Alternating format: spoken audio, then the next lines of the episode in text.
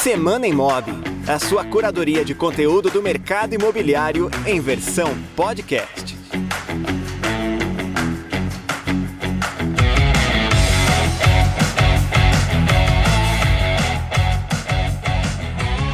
Olá, seja bem-vindo, bem-vinda ao Semana Imob, o podcast do Imob Report que toda semana comenta algumas das principais notícias que dizem respeito ao mercado imobiliário. Eu sou Michel do Prado e sigo com você hoje comentando algumas dessas notícias que foram selecionadas pelo time de jornalistas do Imob Report para a nossa curadoria de todas as terças-feiras. Eu aproveito para convidar você que nos ouve, que ainda não assina o nosso newsletter gratuita, que você entre no nosso site disponível aqui no link desse episódio para fazer a sua assinatura e receber toda semana essa curadoria feita pelos jornalistas especialistas do Imóvel Report. E na edição desta semana, que circulou no dia 6 de setembro, a primeira edição do mês de setembro, a gente trata de um tema que já há algum tempo ah, não era comentado aqui pela nossa equipe, que é o programa Casa Verde Amarela. Depois de algum tempo sem nenhuma menção na imprensa, essa foi uma semana na qual algumas notícias foram veiculadas a respeito do programa e, naturalmente, estamos a menos de um mês das eleições, sempre com um caráter muito politizado dentro dessa divulgação. E é sobre isso que a gente vai comentar no episódio de hoje.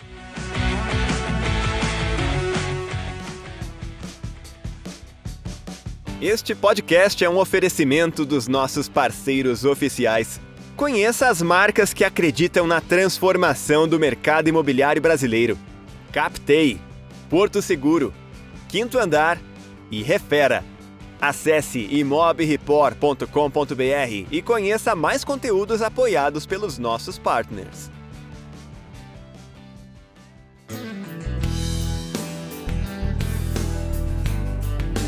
Para começar, eu quero contar aqui uma história que foi contada inicialmente na Folha de São Paulo, uma reportagem assinada pelo jornalista William Cardoso. Essa reportagem foi publicada no dia 2 de setembro pela Folha de São Paulo. E essa reportagem conta a história de um condomínio parcialmente financiado pela Minha Casa Minha Vida, na época, que foi construído numa área onde havia uma favela anteriormente, a favela da Djalma, ou a favela da Light, como se chama, né? A companhia de energia lá de São Paulo. Essa área fica no bairro da Vila Madalena, e essa favela em questão, a favela da Djalma, era a última favela que havia nessa zona de São Paulo, que é a Zona Oeste. Esse empreendimento foi desenvolvido então com recursos do Minha Casa Minha Vida e ele inicialmente se destinava a abrigar famílias de baixa renda. Até pelo caráter do terreno, né? Essa área ela fica em uma das zonas especiais de interesse social, que é um dos aspectos da Lei de Zonamento de São Paulo e que inclusive prevê que o uso dessa área tivesse de ser destinado para moradia digna a pessoas de baixa renda. Mas o que essa reportagem do William Cardoso mostra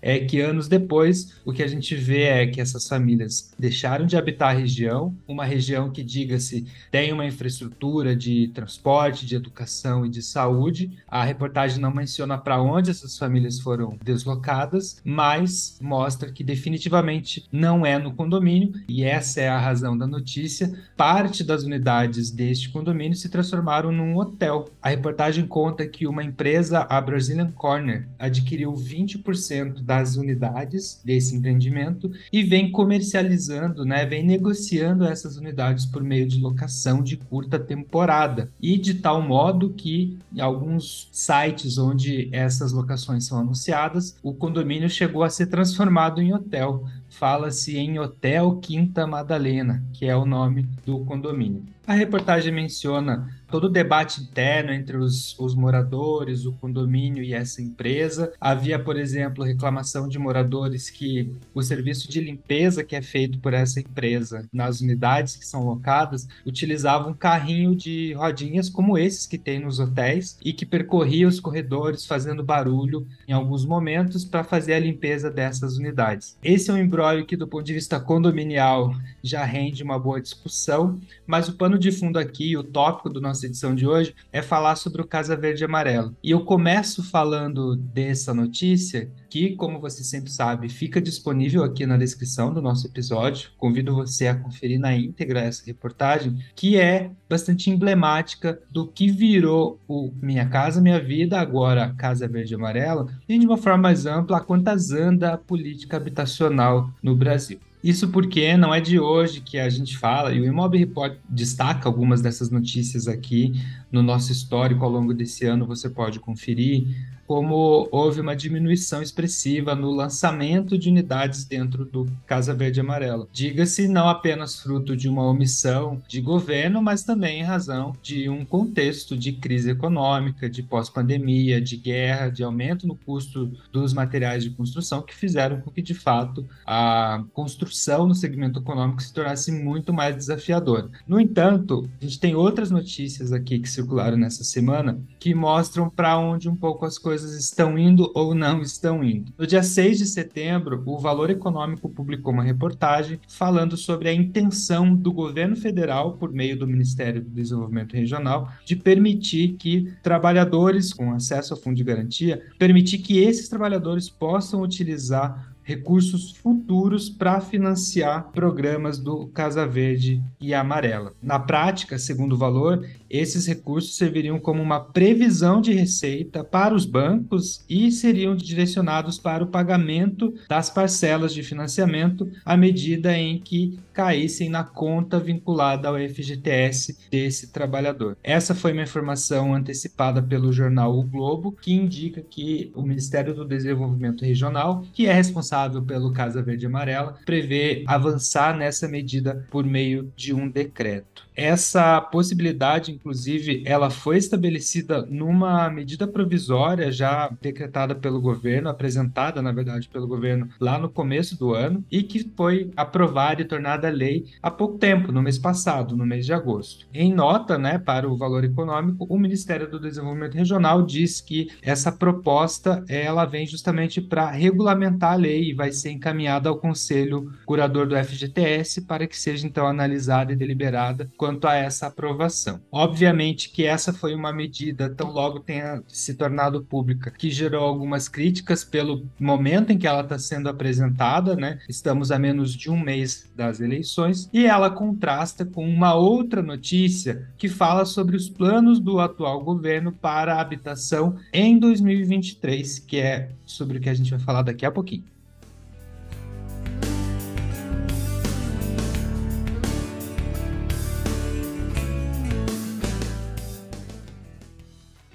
Você tem uma nova mensagem. E não é qualquer mensagem. É a news semanal do Imob Report, a newsletter mais completa do mercado imobiliário. Cadastre-se gratuitamente e receba os melhores conteúdos direto no seu e-mail. Acesse agora imobreport.com.br assine e receba conteúdos quentes na sua caixa de entrada. Mantenha-se conectado com os nossos conteúdos, seguindo o Imob Report no Instagram, Twitter, LinkedIn e também no TikTok. Imob Report, a sua plataforma de curadoria de conteúdo do imobiliário.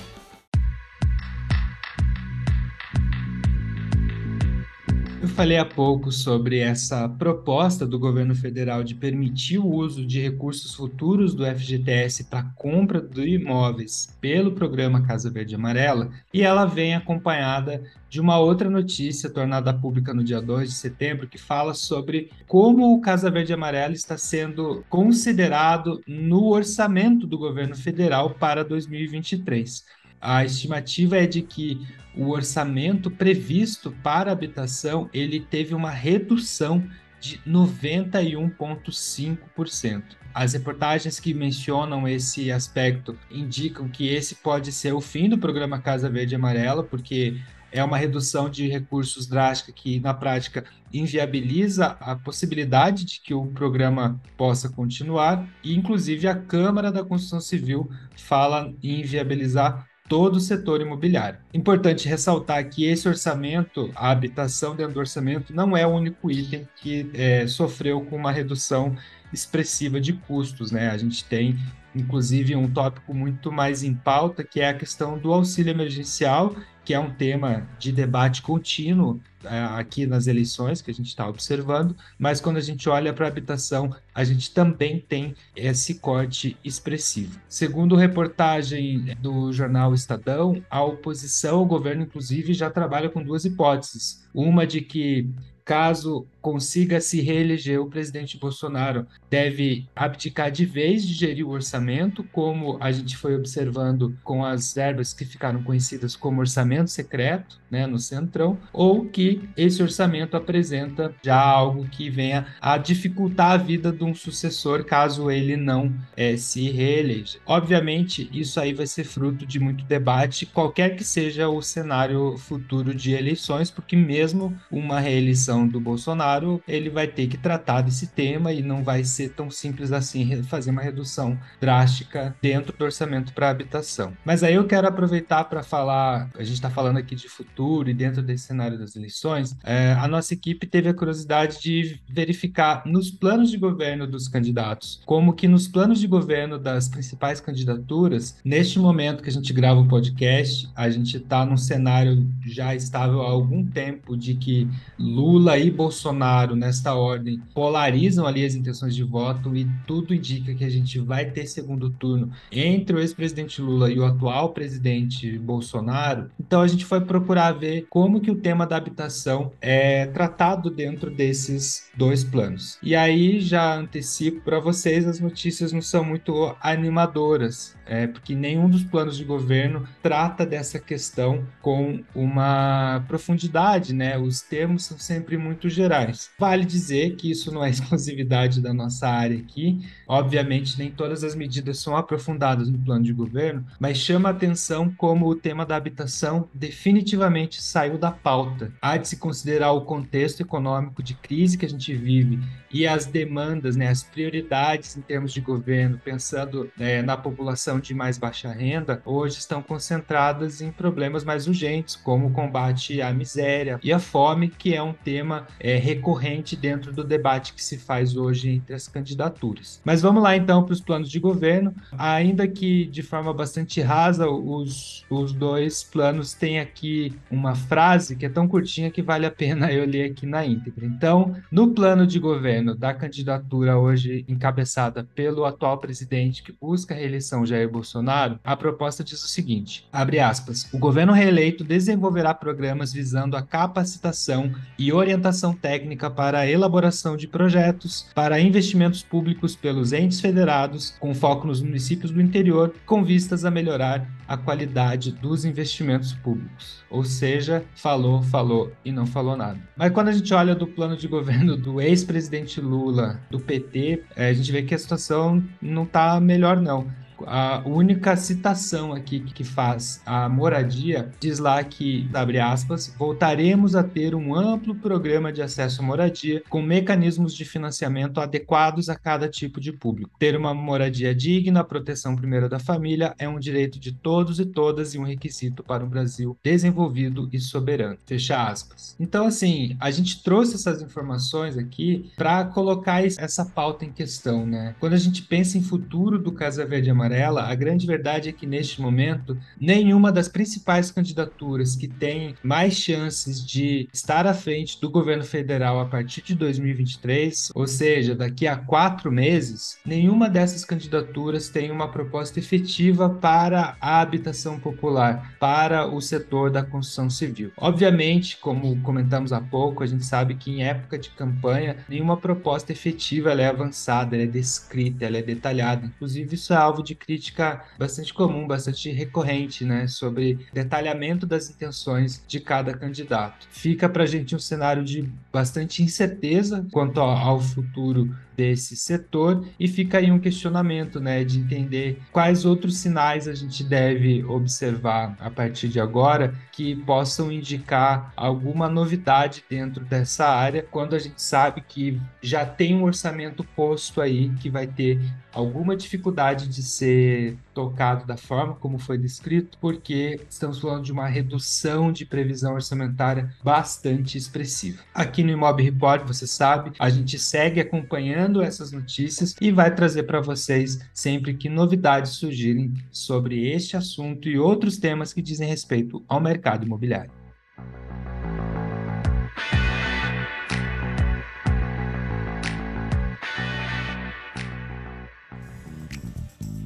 Não fique de fora dos debates mais importantes do mercado de aluguel brasileiro. Assine o Imob Aluguel e tenha benefícios exclusivos que vão te ajudar na tomada de decisões da sua imobiliária. Participe de um grupo exclusivo com imobiliárias como a sua para trocar experiências. Receba semanalmente um relatório com tendências e segredos do nicho de locação. E participe ainda do nosso webinar exclusivo para assinantes, que acontece todos os meses. Acesse agora imobialuguel.com.br e assine gratuitamente por 7 dias. Antes de finalizar o episódio de hoje, eu convido você a conhecer mais sobre o mais recente treinamento que a Cúpula vem lançando, que é o Gestão de Vendas Imobiliárias. É uma imersão para gestores de imobiliários de vendas que vai passar três dias em Balneário Camboriú, em Santa Catarina, numa experiência que vai reunir palestras com mentores convidados, mentorias exclusivas para grupos de imobiliários e também visitas a operações de imobiliárias de vendas e houses de incorporadoras de destaque em Balneário Camboriú. Essa atividade vai acontecer em novembro, lá em Balneário, e você que está nos ouvindo e está interessado nesse assunto pode aplicar para participar dessa imersão. A gente ainda tem vagas disponíveis, o link para você conhecer está disponível aqui também na descrição do nosso podcast. Eu convido você a saber mais e participar do Gestão de Vendas Imobiliárias, imersão em Balneário Camboriú. Quem atua com imóveis de alto padrão não pode ficar parado no tempo. É preciso se atualizar constantemente para atender bem e fidelizar o público mais exigente do mercado imobiliário. Para isso, assine o Imob Alto Padrão e receba atualizações semanais com tendências, dicas e novidades de quem vive o nicho mais lucrativo do imobiliário. Mantenha-se bem informado e aprimore-se como corretor ou corretora para vender mais e melhor. Acesse agora imobaltopadrão.com.br e assine o Imob Alto Padrão por menos de 10 reais por mês. E com esse convite eu encerro a edição de hoje do Semana Imob, agradecendo a você por sua audiência e convidando você para novamente, na próxima semana, acompanhar aqui a nossa equipe no trabalho de curadoria e compartilhamento das informações, das principais notícias que dizem respeito ao mercado imobiliário. Obrigado, vejo você no próximo Semana Imob. Produção Renato Lopes. Edição por Dice Masters Podcasts e Multimídia. Voz nas vinhetas e spots, Rodrigo Arende. Projeto gráfico, Alexandre Lemos. Realização, Imob Report e Cúpula.